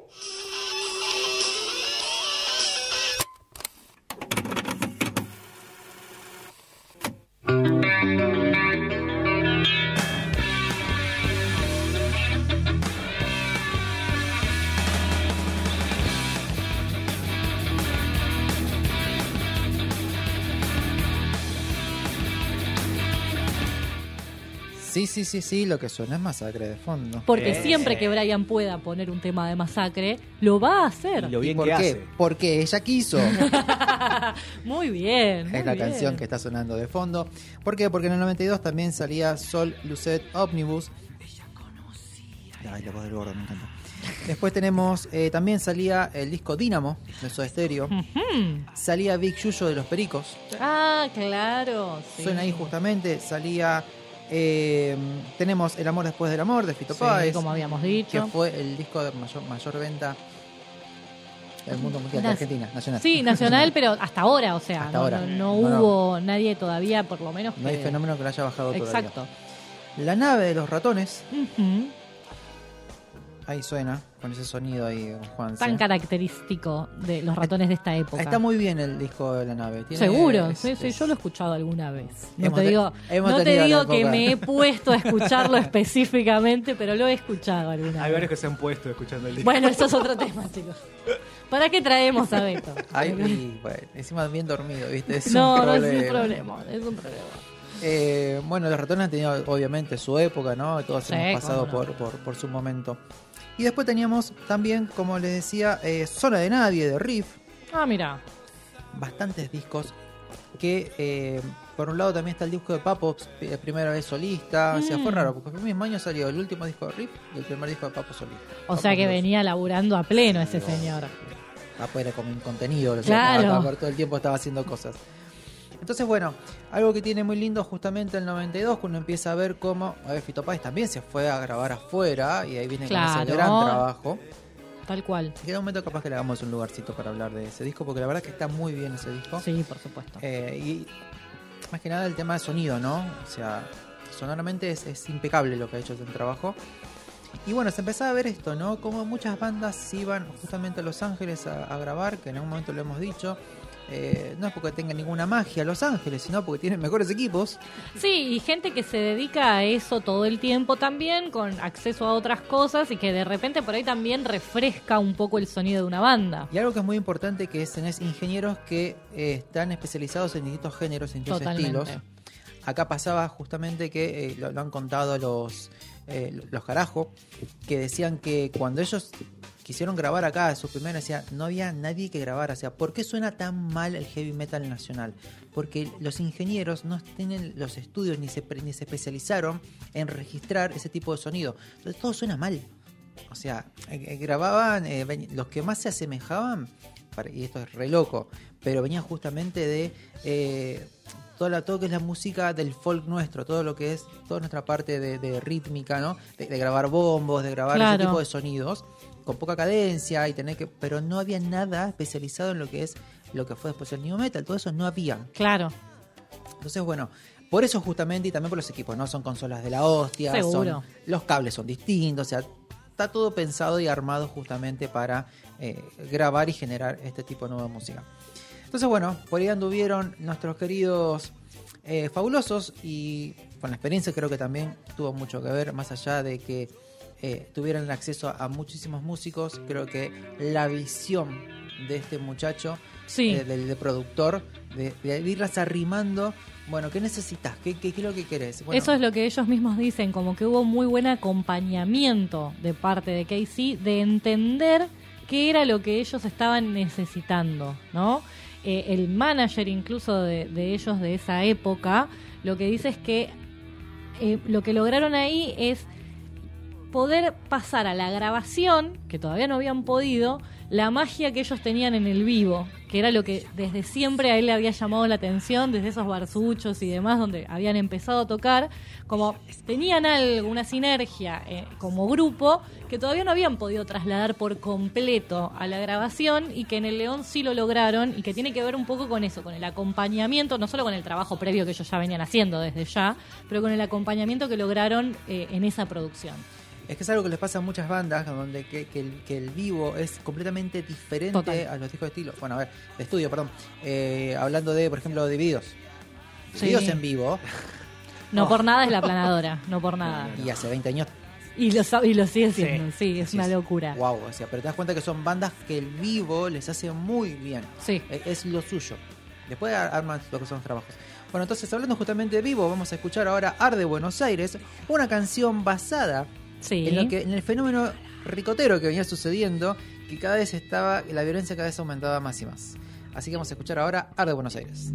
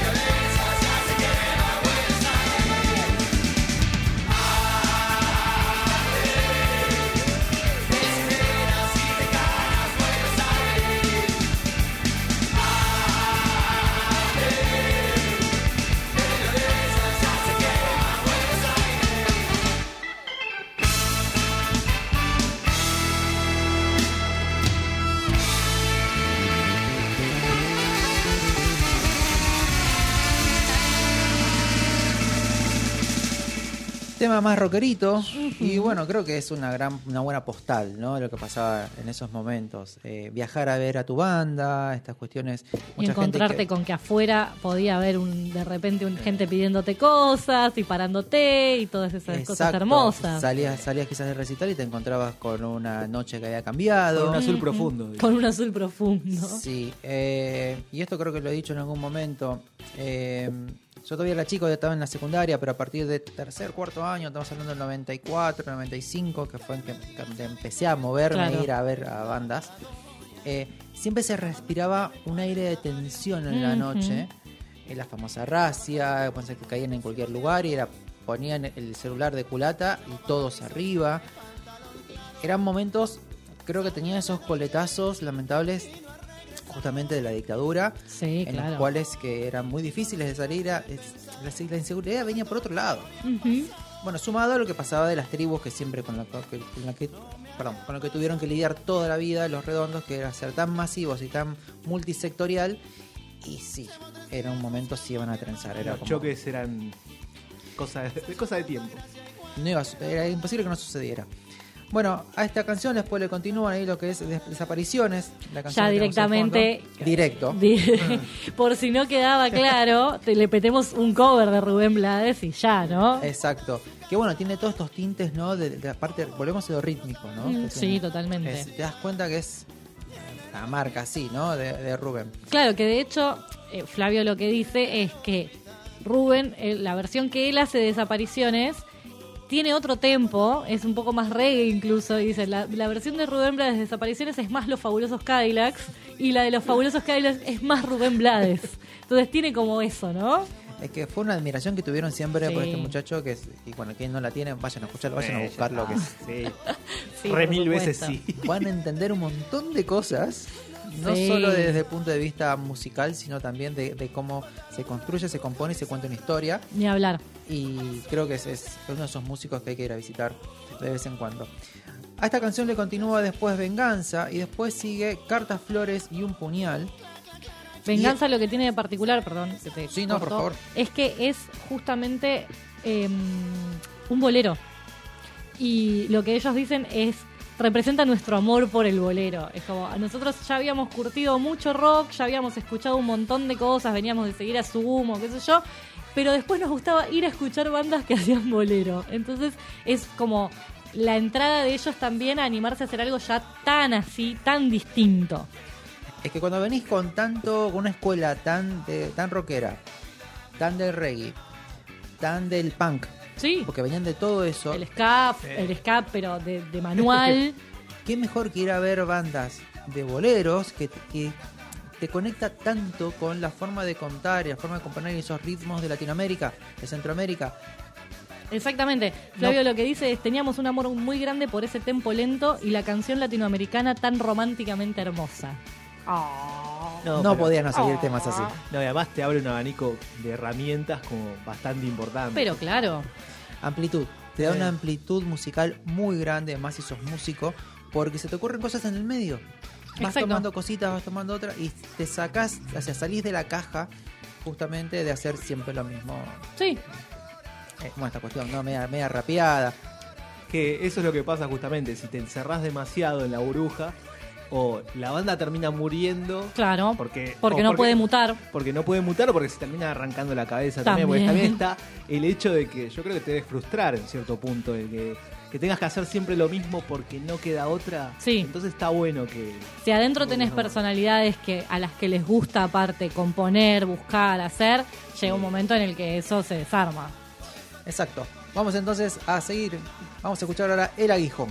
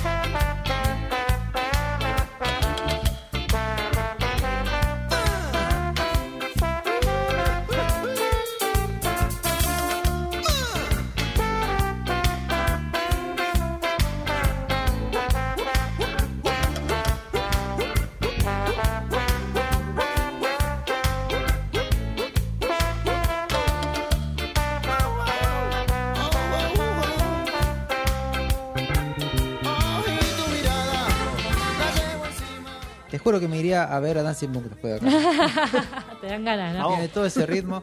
Bueno, y justamente ahí eh, Vicentico lo nombra a Fernando Sí. Alvareda, de trombo, Exactamente. que fue una incorporación después de que se fuera Naco Goldfinger, junto con Luciano Jr. Y también con Fernando vendría Gerardo Rothblatt, Ujú. que Percusionista. percusionista, que yo creo que son los dos músicos que le inyectaron esta nueva energía. Exactamente, porque los, aparte, los incorporan como músicos fijos, ¿no? Permanentes de la, de la banda. Y ahí está un poco esto que decían también, ¿no? En ese momento, las bandas que la estaban pegando más no tenían vientos o percusión como algo estable, ¿no? Entonces tiene que ver también con esto de abrazar esos ritmos latinoamericanos al punto de decir, bueno, tenemos un, un tipo tocando el trombón y un percusionista en la banda y es parte de nosotros. Y en to- casi todos los temas. Exacto. Vos sabés que me quedé pensando un poquito en lo que decía Beto, ¿no? Decía, eh, el de cancha, qué sé yo. Sí, el gran acierto de los Kylax en este disco, más que nada, si bien ya lo traían anteriormente, pero acá se ponen un poquito más, si querés, eh, más poéticos y las rimas van por otro lado y son todas las canciones cantables. Sí. Son fáciles de recordar, son fáciles de, de pronunciar también. Creo que le hace algo muy bien al español porque es, es muy Buenos Aires como ellos cantan. Sí. ¿no? Eh, recuerdo el tatuaje de, de- de- de Flavio. No me acuerdo. Buenos Aires. Ah, sí, es verdad. Eh, buenísimo. Pues si me agarré el micrófono así, dice Buenos Claro. Aires, el antebrazo y dice, bien, Era para que supiera dónde estaba, está bien. Bueno, volviendo un poco a esto de la idea de, de cuántas cosas influencian a una banda y todo lo demás, me pareció fantástico encontrar los agradecimientos de- del disco. Estaba leyendo como los créditos, quería ver en dónde tocaban la gente y ya de por sí, cuando hablan de los invitados ponen con la increíble participación de, lo cual me parece fantástico. Pero después cuando arrancan los agradecimientos tenés las cosas así, tal cual te lo voy a leer.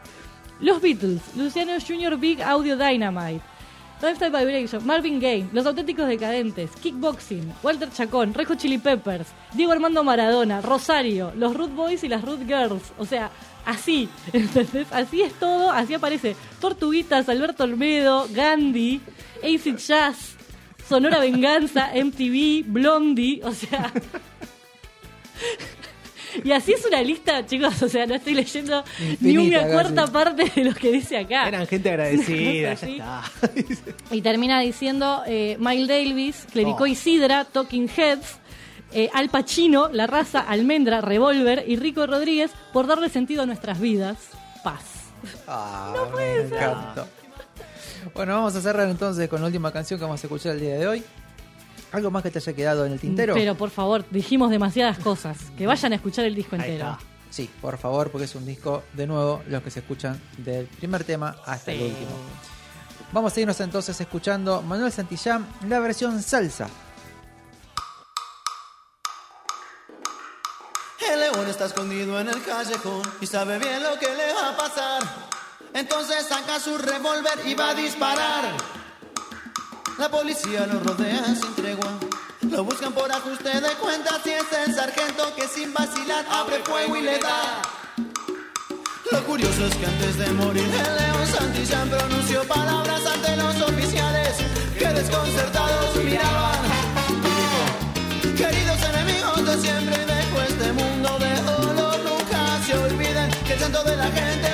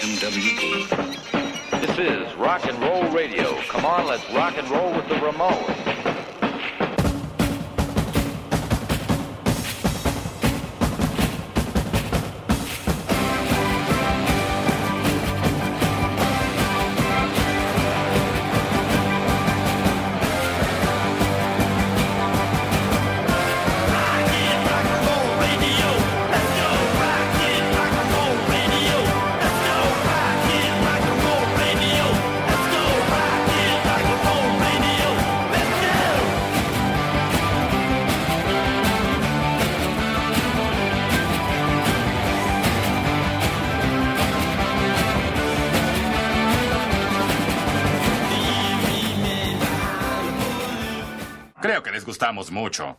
Mande matar a los Rolling Stones. Señor, ellos no son. Obedezca.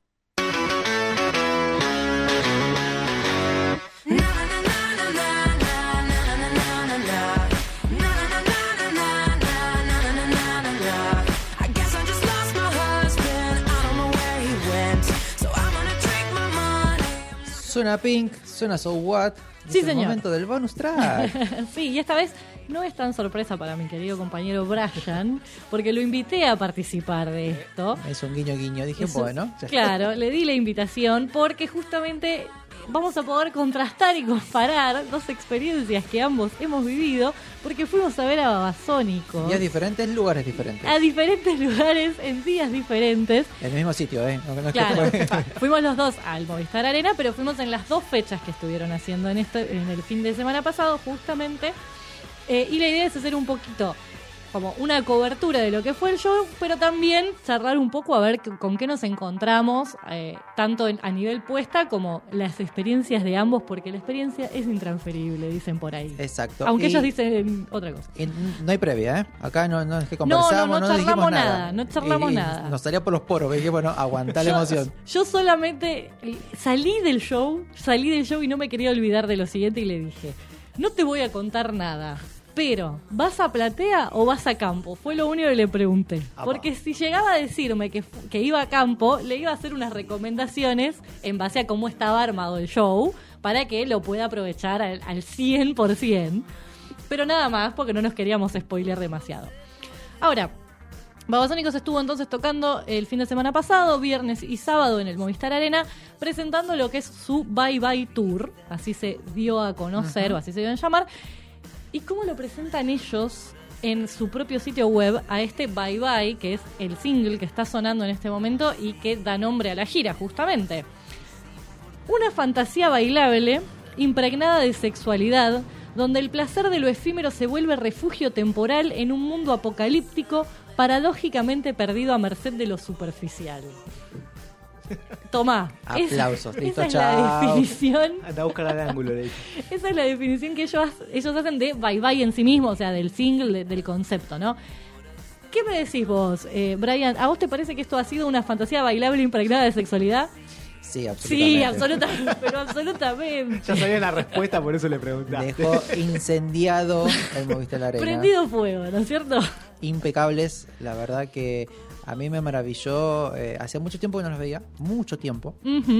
Eh, me maravilló el, el grado de profesionalismo que, que- que- que lograron. Es impecable, pero impecable. Mirá que siempre fueron dejarte todo con un moño. Eh, no, creo que no conozco banda que genere lo que generan estos muchachos.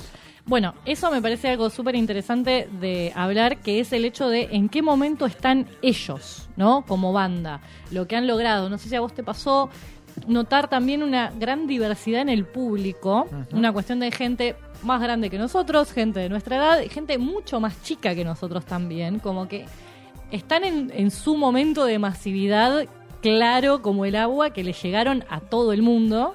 No por nada llenaron los dos, justamente, las dos fechas que tenían previstas para Buenos Aires. Mira, vos sabés que cuando sucedían los temas, ¿no? Venía el, Sí. el de setlist, eh, yo había estado con, con, con, con- la flaca y con mi, mi hermano y, y- y su novia, ¿no? Y claro, se veía claramente lo que vos decís, el tema del público. Cuando salían los, salían los temas más rockeritos, temas Ujú. de Jessica y demás, decía, veías quiénes se movían y quiénes no. Totalmente. ¿Quiénes lo empezaron a escuchar Y cuando temas como Bye? Bye y demás, eh, pasaba justamente esto, ¿no? Que era la otra mayoría. Exactamente. Lo bailaba. A ver, todos estaban contentos, todos estaban felices, a todos les gustaba, pero se veía esta preferencia y este cambio de generación. Que yo creo que, un poquito después hablando con mi hermano, haciendo un análisis post-show, decíamos, eh, los babasónicos lo que aprendieron rápidamente fue a renovarse y a mutar con el público. Entonces, el público cambió, bueno, ok, dejaron un poquito lo que es el rock, ¿sí? El rock más, más, más duro, por así decirlo, y se pasaron un poquito lo que es más el pop, con la electrónica, con esos sonidos etéreos, y pero con una excelencia, porque es, o sea, la sabiduría que, que tienen en- desde el punto de vista compositivo, lo ves en los temas. Vos los escuchás y te dejan dando vueltas. Mira, justamente Mariano estuvo diciendo al respecto de lo que es trinchera en sí mismo, dijo, indiscutible es la, es la consecuencia de todo el proceso detrás de Impuesto de Fe y las reversiones de nuestros discos en formato más orquestal o acústico. Acordate que hicieron el Colón, o Sí, sea, sí. hicieron un montón de experiencias justo previo a todo esto, ¿no? Ese proceso nos dejó enseñanzas para abrir una nueva etapa en nosotros de una forma musical diferente a lo que veníamos haciendo. En definitiva, es lo que siempre buscamos, algo novedoso para poder seguir con la ilusión de tocar música nueva, porque al ser una banda con tanto recorrido, no es muy fácil. Es muy fácil poder hacer un show que reúne temas viejos del repertorio y ya los tendríamos listos, digamos, como una cosa así. Nos cosquillea tener música nueva, presentarla y que eso nos dé emoción de ver la reacción de la gente.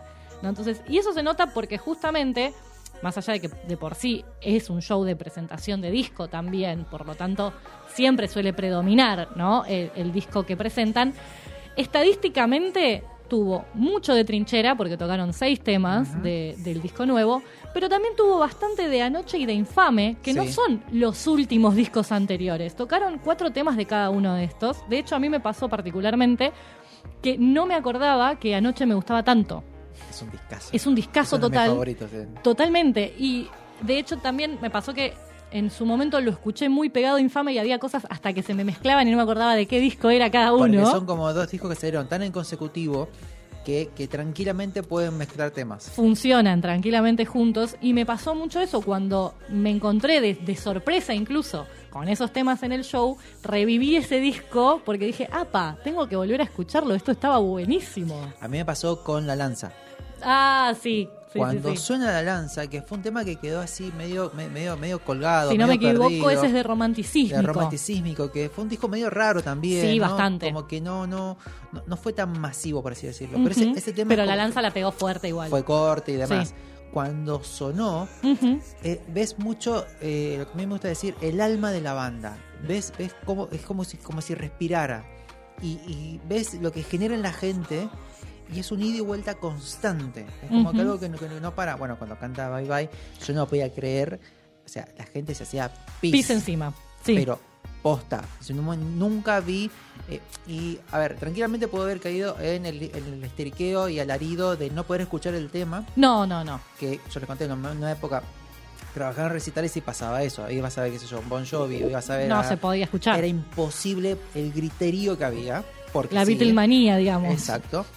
Y acá no, cantan las canciones y van acompañando, cuando hay silencio paran, el grito es más en, en- en momentos, después continúa, y hay como una comunión eh, súper, súper interesante con la gente. Sí, y también lo que me pareció interesante en el armado del show justamente es cómo esos temas del disco nuevo convivían tan bien con los temas anteriores, ¿no? Lograron como encontrarle el momento en el cual iban entrando esos temas y no quedaron ni todos juntos amontonados en un lado ni todos amontonados en otro o no se generó tampoco esa sensación de, bueno, hacemos estos temas porque los tenemos que hacer, porque son los que ustedes ya conocen.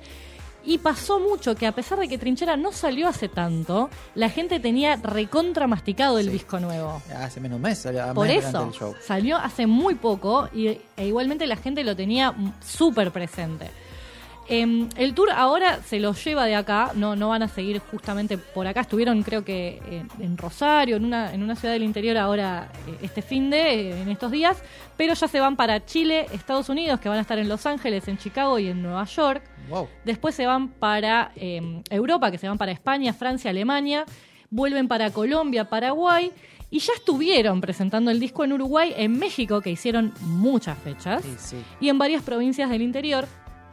Y como agotaron justamente los dos eh, Movistar Arena que hicieron, ya anunciaron, este, en el mismo momento en el que estaban terminando de, de tocar, ya tenían anunciado un nuevo Movistar Arena para el 28 de octubre, al cual no voy a poder ir porque voy a estar viendo a vos en Argentinos Juniors.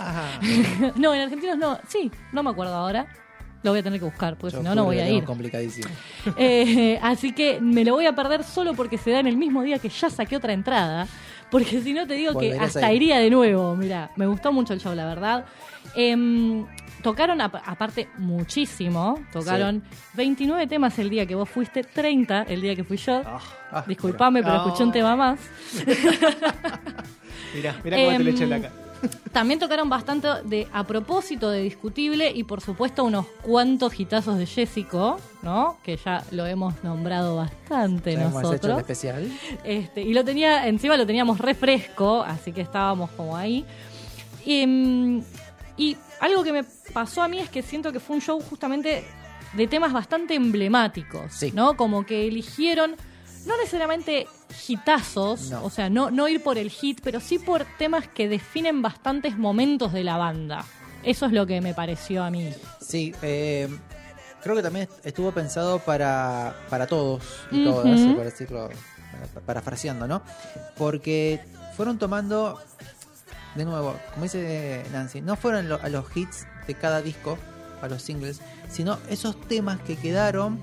Que, a la gente después le dieron vueltas, total. que en el fan que dijeron, este es el tema que me gusta, no que me estás presentando como single.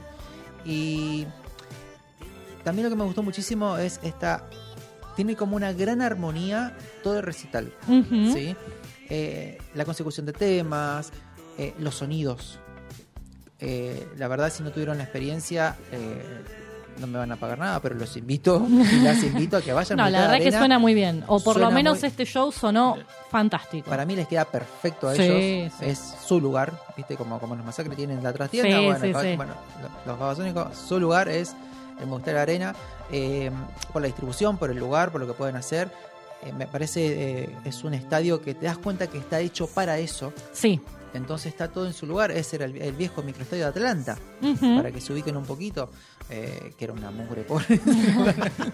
Pero bueno, compraron. Con mucho amor, por mucho supuesto, cariño, desde ya. bueno, Claro, no le digan así a Atlanta. un abrazo, no, un abrazo a, lo- a lo- a los bohemios, obviamente. Beto, por favor, te pido. Pero Bueno. era, había muchas carencias y era medio áspero ir ahí, esa es la realidad.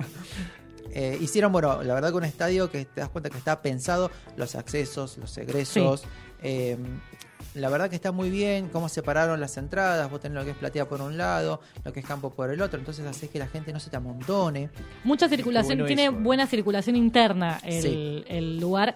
Sí, eh, como queja, digamos, organizativa, por lo menos lo que pasó el viernes fue que se le colapsaron algunos accesos a determinada hora, más teniendo, me parece que lo tendrían que haber tenido en cuenta que era un día laborable, no era lo mismo que el show del sábado, y tuvieron que redistribuir, y como en la entrada no te dice por dónde tenés que entrar a tu sector, había como un poco de ¿dónde voy? ¿dónde voy? Y mucha gente preguntando lo mismo y, y preguntándose entre sí porque nos veíamos circular por la manzana buscando a dónde ir.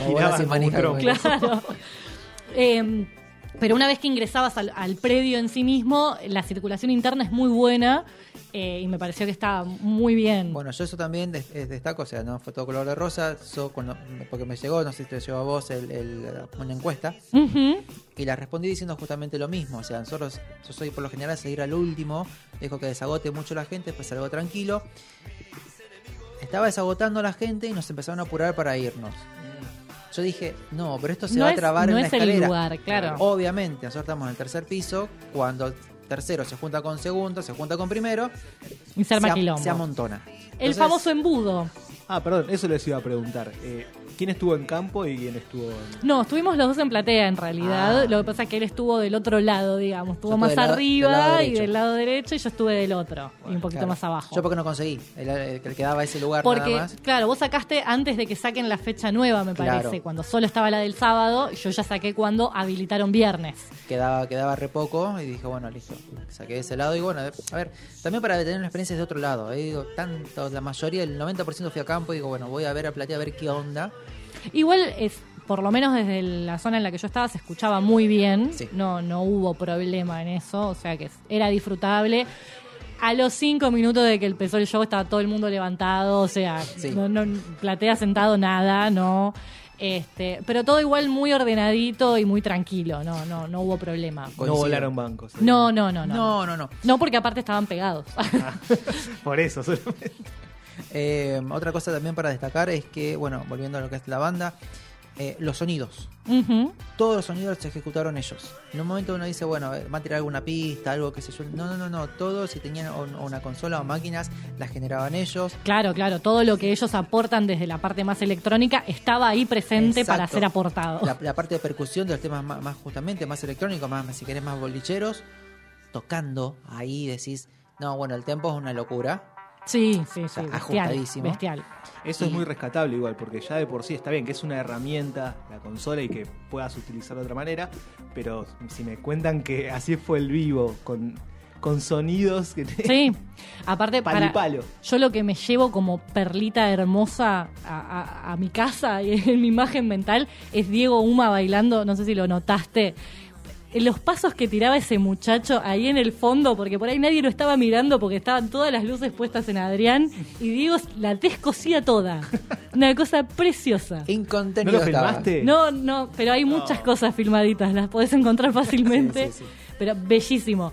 Eh, y una forma de describir el show que encontré en varios lugares y que me parece muy acertada, y te iba a preguntar qué te parecía a vos, es la idea de que fue una fiesta sensorial. Sí, sí, porque, a ver, a, a pesar de haber estado en, en platea y ver lo que sucedía en la parte de abajo cuando bajaba eh, Adrián, creo que está, está buenísimo. eh, a ver, estaba el vallado, se subió al vallado. Sí, no le importaba nada, gente. no le importaba nada. Obviamente los de seguridad estaban de "Ah, Como siempre, des- locos". descontrolados. Claro, y Le pegaron a Adrián. por las dudas. Y justamente eso, ¿no? Me gustó mucho el tema de la proximidad de la banda. O sea, que siga, me gusta mucho cuando el artista eh, sigue trabajando en esta cuestión de que no son intocables, no son inalcanzables. Para nada. Son uno más, son una persona más, solo que tienen un talento enorme en la música. Pero cuidan todo el tiempo esto, ¿no? Cuando vimos la pasarela dije, che, qué interesante. Y cada tanto bajaba y venía. Aparte lo arrancó al show desde ahí, eso Sí. estuvo muy bueno, como generó esa proximidad desde el vamos, desde de, de la entrada al show. No repitieron un efecto de luz en No, ninguno de los temas. O sea, eso. pensaba 29, 30 temas, no repitieron en ningún momento ningún efecto de luz, lo cual habla de toda una apuesta y un trabajo desde la parte de la escenográfica. Un momento lisérgico con los temas de Jessico que fue increíble, luces de colores por todos lados, las pantallas estaban muy bien programadas, todo muy, muy, pero al dedillo de aparte también. Los sonidos de esos temas que también nos gustan, esos tipos rancheras más mexicanos. Uf, Explotados. explotados. La calidad del sonido. Y esto no, a mí me daba. eh, no, no he oído nunca. eh, y yo soy muy crítico del tema del sonido. Porque muchas veces que eh, sé que por esos lugares cerrados el, la- el gran desafío de los, de los ingenieros de sonido es que suene bien Sí. la relación volumen y que no te rebote. La reverberación, que es criminal. La reverberación te puede arruinar una noche. Y que se pueda distinguir un poco todo lo que está pasando, ¿no? Y la verdad que, que todo lo que escuché se escuchó todo a la perfección, muy buen volumen. Y también, eh, dentro de lo que es la cuestión de sonido, de cómo estaba planteado o pensado, muchas cosas que no las tocaron igual al disco. No. Que le metieron como otros ingredientes, hicieron otras cositas y me parece que también eso para ellos revive los temas y hace que justamente uno sienta menos la idea de, bueno, lo tenemos que tocar porque y lo estamos haciendo Sí. como nosotros nos gusta ahora. Mira, yo ni bien salí, estaba bajando la escalera, ¿no? Mientras estaba esperando, y o creo que ni bien salí, le dije ahí a, a- a mis compañeros y compañeras con los que había ido, decía, va, la experiencia, o sea, yo esto lo, lo resumiría diciendo que siguen haciendo, la música de ellos sigue siendo joven. Exacto. Y creo que tiene que ver con eso. Todos los temas que tocaron, frescura, joven. Eh, si te lo llevo a eh, que, que- que- que huele bien, que, que- que es, que, es, que es cariñoso con el oído, con lo que estás viendo, con lo que estás escuchando. Y eso tan grandes, pero lo que están haciendo todavía está fresco. Totalmente, porque justamente hacen esto, ¿no? Le dan su propia vuelta y lo agarran los temas y los ponen dentro de todo, más allá de la base que ya tienen, en los términos que están trabajando hoy. Y creo que eso revive un montón lo que, lo que hacen, ¿no? Igual, por lo que me dicen, eh, bueno, ya de por sí, cuando hablamos de Jessico, creo que Mm. mantiene la misma línea de una propuesta que comenzaron justamente con eso, que mantuvieron siempre y que en este show, por lo, mismo, por lo que me están diciendo, expone realmente esa propuesta. Una- hay una conver- convergencia, inclusión y convivencia armoniosa de los diferentes públicos. Exactamente, total. Si, si querés como para ir cerrando, Sí. eh, lo que es las letras de los nuevos temas, eh, mantiene esta cuestión que lo que tienen las letras es, tiene la cadencia y el tiempo justo para dejarte pensando. Es como te lo dice, hace la pausa, o sonora de silencio, lo que fuere, y antes de abordarte con la siguiente, vos decís, ah, me está diciendo, ah, mira, y te tira el siguiente tirando. concepto. Entonces está muy, es, es muy inteligente como está compuesto todo. Eh, justamente Adrián dijo al respecto de las letras de este disco. Dice, hace muchos discos que me estoy tratando de desprender del cinismo. Ya me había desprendido de la ironía, para mí es imposible la multiinterpretación. Yo ya escribo escondiendo el concepto como una especie de virus que va envasado y que se despliega dentro del otro. Ahí Así que, tenés. ¿qué más querés? Ahí lo tenés. Bueno, así que eso ha sido para nosotros ese show. Acuérdense, están las entradas para el 28 de octubre. Si alguien tiene ganas de volverlos a ver o de verlos si no pudo aprovechar esta fecha, yo creo que es un show que re da para ir. Chicos y chicas, es un 10. esto, Así, Sí. no, no, no hay forma de que un tema no les guste. No, Y funciona, funciona la- por todos lados. La experiencia, la experiencia es muy lindo ver una banda de este estilo, eh, de esta manera, y que están más vigentes que nunca. Totalmente. Así que bueno, vamos a cerrar eso. Un, fa- un 10. Sí. Un 10, sí. Vayan a verlos, dice. Vayan. Beto, anda a verlo. Listo. Bueno, vamos a cerrar, queridos y queridas. Gracias por acompañarnos, por escucharnos, por soportarnos, como decimos siempre, todos los viernes. Gracias, querido hombre tácito. Gracias por soportarme. No, Hoy por estuvo difícil, te digo. Estuvo ¿eh? bastante complicado. La- hoy la complicaste un montón. Me gusta complicar las cosas. Sí, no se nota. Después se acomodó, pero Pero al, pri- al principio fue turbulento. es que te empieza a dar calor, ¿viste? Y decís, esto va a terminar mal. esto va- ¿Cómo lo freno? ¿Cómo lo freno? Pasto, pasto, pasto. Querida Nancy, gracias. Pero por favor, un gusto. Gracias, querido operador. Y del otro lado haciendo la magia. Perdón que lo haya hecho transpirar el, el primer bloque. No, él no transpiró nada. Es cosa del vivo, ¿no? Se hace así, se, se- se pilotea. Nada bueno, visible. nos vamos a ir, así le dejamos el espacio que ya en unos minutitos empieza clase B. Sí.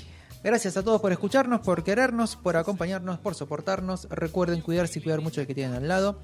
Y como decimos siempre, ver el lado más brillante de la vida. Gracias por todo y chao.